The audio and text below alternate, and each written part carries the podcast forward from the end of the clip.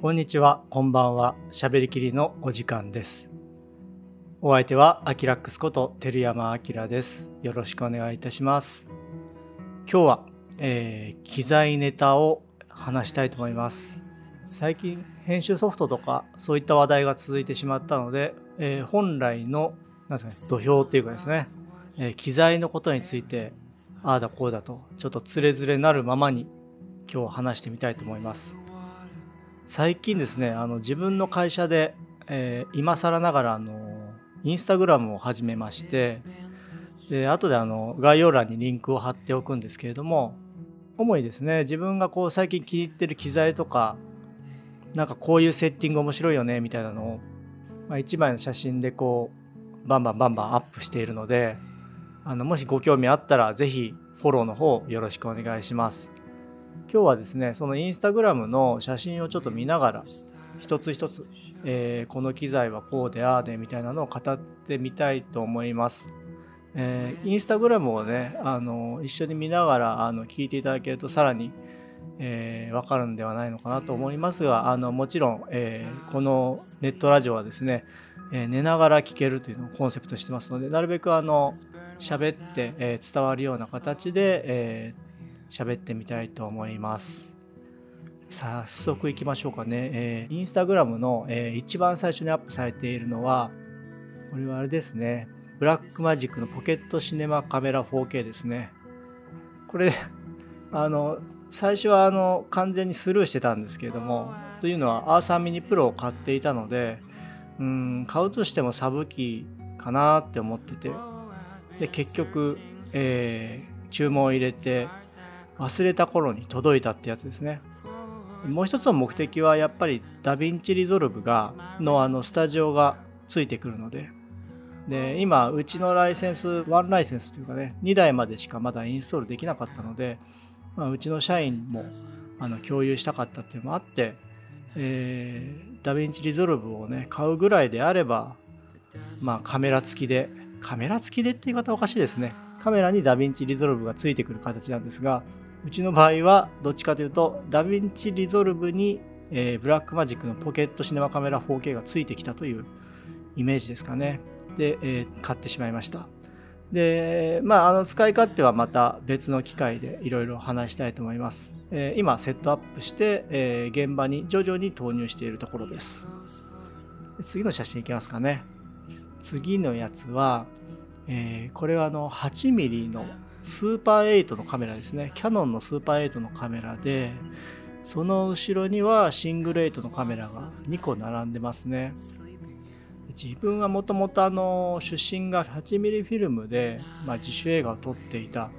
いわゆるあの映画オタクなんですよね始まりが。なので、えービデオをやる前はこういった 8mm 8mm フィルムって今はもうほぼ目にしなくなったと思うんですけれども 8mm フィルムでですねこう繋いでました映像を。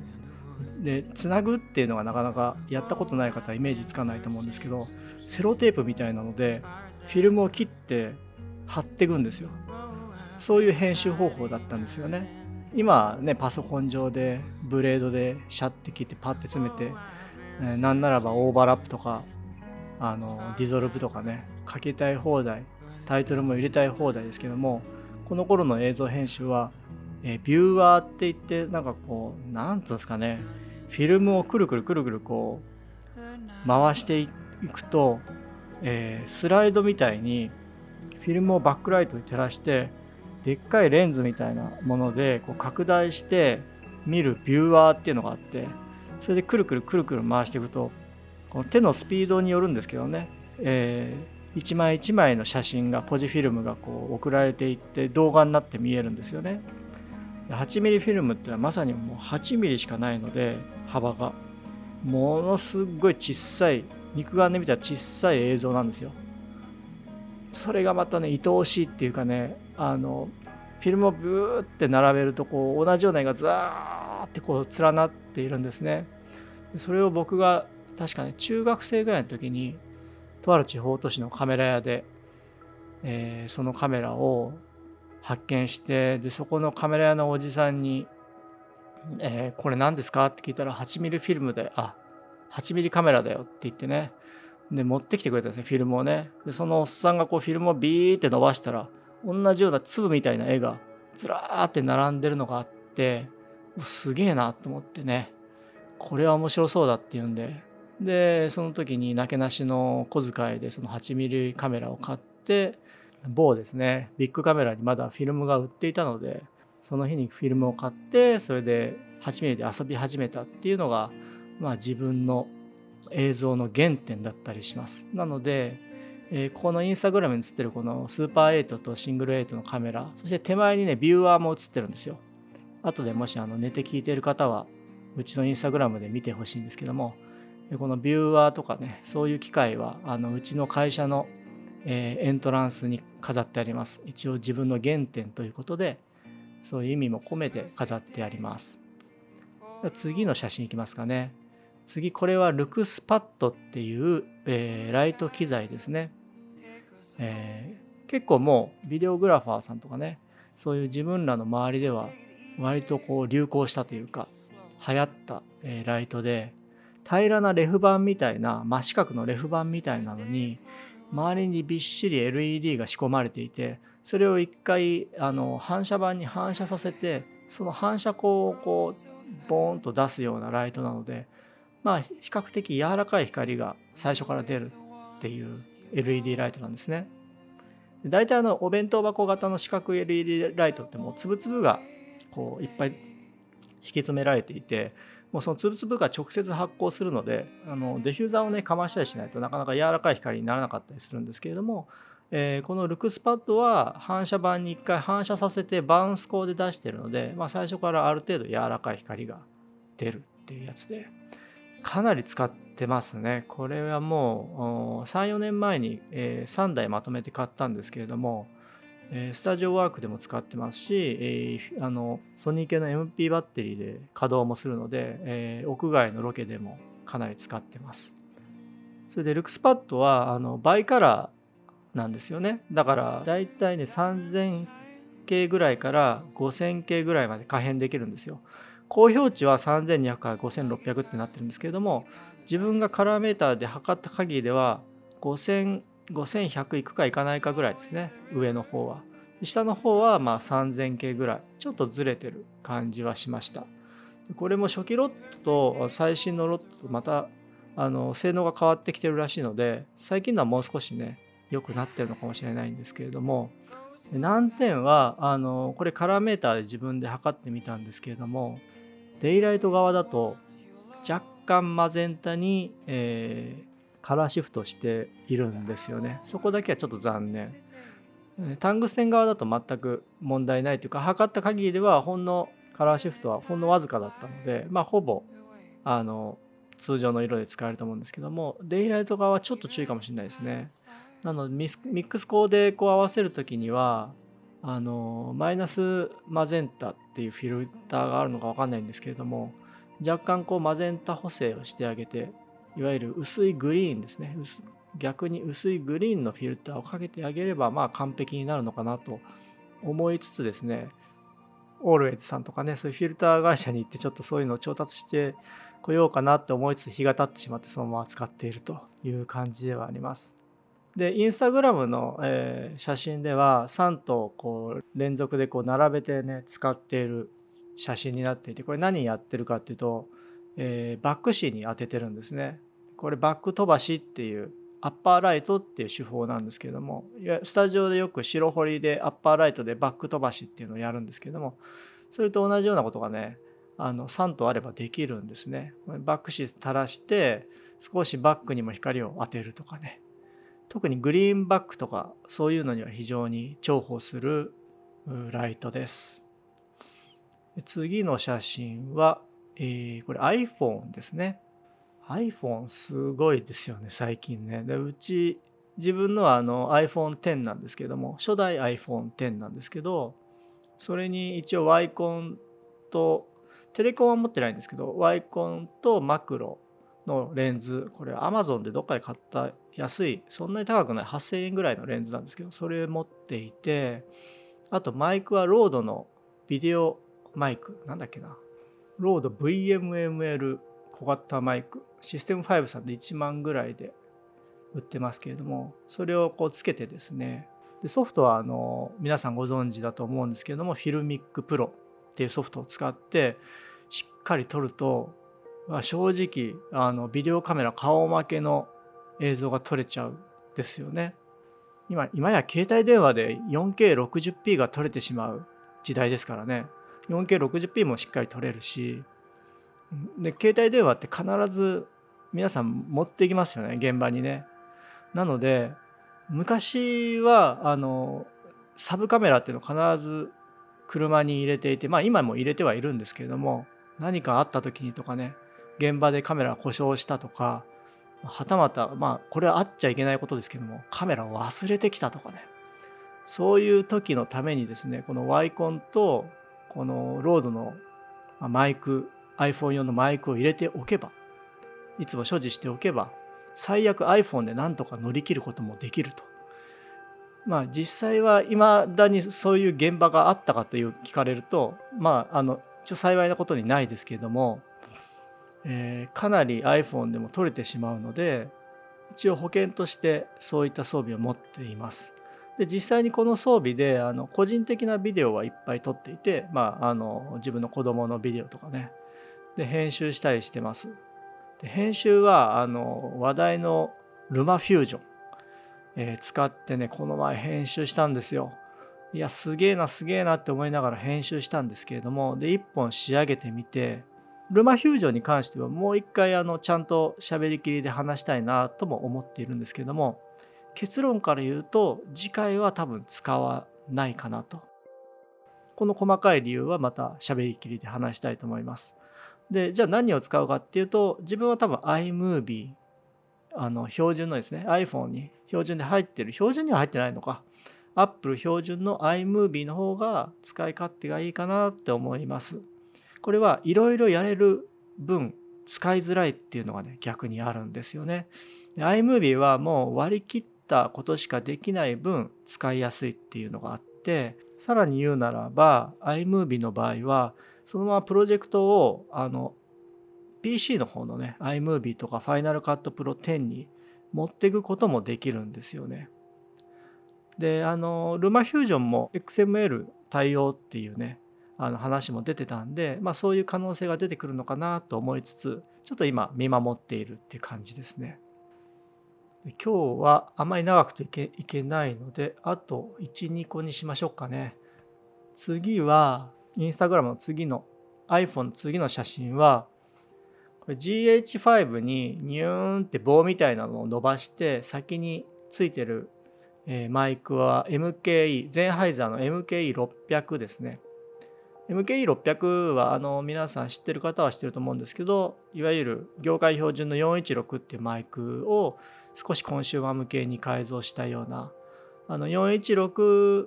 に似た一応設計であの作られたガンマイクと言われています。自分が使った限りはもう十分なんじゃないかなっていうぐらいあのよく使ってます。もちろんね専門の音専門の方から言わせると416いやいやいや416だよっていう話があるのかもしれないんですけども、なかなかいいマイクだなと。で、えー、ピンマイクとかねそういうものを使えない現場も多いので自分はこの MKE600 を持って行ってインタビューしたりすることも多いんですがこの日はあの GH5 と MKE600 だったんですけれども、えー、ちょっとやっぱり GH5 の真上につけるとね距離がどうしても相手から遠くなってしまうのであのこういった棒をですねカメラシュに取り付けて棒でグイーンと前に伸ばしてその上に提灯あんこうのような感じでマイクをつけてなるべくあの相手の口にシュートするような形で前に持ってったっていうスタイルですね。これ写真見ていただければ分かると思うんですけどかなりね実は前重なんですよ。このまま三脚のあのロックをリリースしてしまうとググググって下に下がっていっちゃうんですけども、まあ、がっちり止めてます。あんまり推奨はしないんですが、えー、こういうスタイルがちょっと面白いかなと思って、えー、インスタグラムにアップしてます。でこのあの棒ですねこうグーンって伸ばしてる棒これあのグネグネ棒なんですけどかなり強力なグネグネ棒で曲げるのはすっごい力いるんですけどもでもあの曲げたらある程度重いものをこうあの先につけてもねあなえないっていうかねあの自然に曲がっていかないぐらい強力なあのフレキシブル棒なんですよね。これはあの使える機材のセレクトショップっていうあのサイトで販売してるものでパンプロダクトさんっていうねところで販売していて、まあ、ここのあの店長の中井さんって方があの毎回いいブログをですねアップしていて僕はよくあの彼のブログを拝見しながらうわこれ便利やなと思って、えー、時々買ってます。その中での僕のこのヒット商品はこのくねくね棒強力フレキシ棒、えー、28ですね。これ28と20があるんですけども、えー、インスタグラムに写っているこの MKE600 を吊る下げてるやつはフレックス棒28ってやつですね。大きい方のやつです。28のストロングの方は3024円、まあ、約3000円ぐらい。うん。これね、結構あの値段はちょっと高めだけども、かなり役立ってますね。で、あの、中井さんが書いてるブログ記事が、まあ、今4つ、この商品のページに4つあるんですけども、どれもなかなか、うーんって納得するような記事なので、ぜひこれね、見ていただきたいですね。これも概要欄に貼っておきます。最後、えー、これアーサーミニのアーサーミニプロのねあの写真ですねこれはアーサーミニプロは今年去年末か去年の12月に買ってまあこれはあのカメラのお話っていう第2回のしゃべりきりでも話してるんですけれども、えー、この時は、えー、 SmallRig のアームを買ってあとついてるレンズはキヤノンの24105か。標準のズームレンズ F4 のズームレンズですね。これをつけてで、えー、 SmallRig のアーム2つ使ってこうハンドグリップを前に伸ばしてですね。で ENG のようなスタイルですね。ショルダーでこうがっちりこう手でこう構えられるような形であのショルダーカメラのような形にセットアップして、えー、やってます。この時はまだ買ったばっかでであのうちの自分の嫁さんのね実家に行った時琵琶湖の辺りでですね適当に回してみようって言って結構肩に担いで撮ったらここれ快適だなって思ってで24105のまたこうレンズの操作もですねまるで ENG ENG カメラっていうかね取材してるようなカメラですね。いわゆるでっかいテレビで映ってるような。ああいう感覚で使えて。でまあ3本リングじゃないですけどね。絞りはないけども一応2本でフォーカスとズームリングでいじくってですね。ズームしてピン合わせてまた引っ込めてピン合わせてみたいなね。もうなんか俺やってるぜみたいな。ちょっと結構あの操作はかなりねやりやすかったですね。じゃあこのセットアップで実際よく撮ってるのかって言われるとあ全く撮ってないんですけども。でもあの普段 ENG やられてる方はこのセットアップは僕おすすめです。うん、でここにここについてるあのマイクも前波のゼンハイザーの MKE600 ですね。それにウィンドジャーマー。あのこれは実はねウィンドジャーマーはこのモフモフは純正じゃなくておそらくですねえっ、ー、と RODE の WS7 って型番の、えーと、デラックスウィンドシールドってやつですね、えー、これはシステム5さんの価格で6156円で、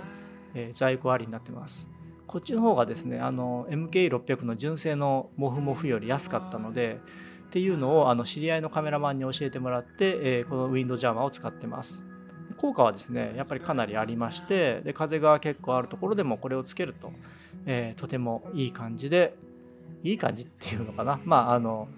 ボワボワってならずに、えー、声が取れるので、えー、デフォルトでよく冬の特にね冬のロケとかはこれをこのウィンドジャーマーをつけて MKE600 でで GH5 っていうのが多いですかね。はい。で次の写真に行きたいんですけど、えー、これあれですね。あの会社で、